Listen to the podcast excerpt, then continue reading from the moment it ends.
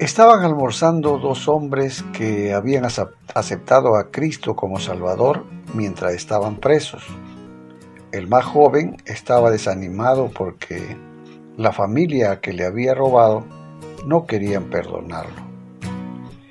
El mayor dijo, mi delito fue violento y sigue afectando hasta hoy a la familia. No me han perdonado ya que el dolor es demasiado grande. Al principio, ese deseo de ser perdonado me paralizaba.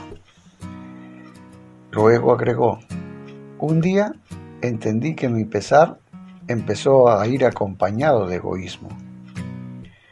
Estaba demasiado centrado en lo que yo creía necesitar para sanar mi pasado. Me llevó un tiempo comprender que ese perdón era una cuestión entre ellos y Dios. El joven preguntó, ¿cómo puede soportarlo? El hombre mayor le explicó que Dios había hecho por él lo que no merecía y lo que otros no pueden hacer. Murió por nuestros pecados y cumple su promesa de no acordarse más de ellos. Isaías 43, 25.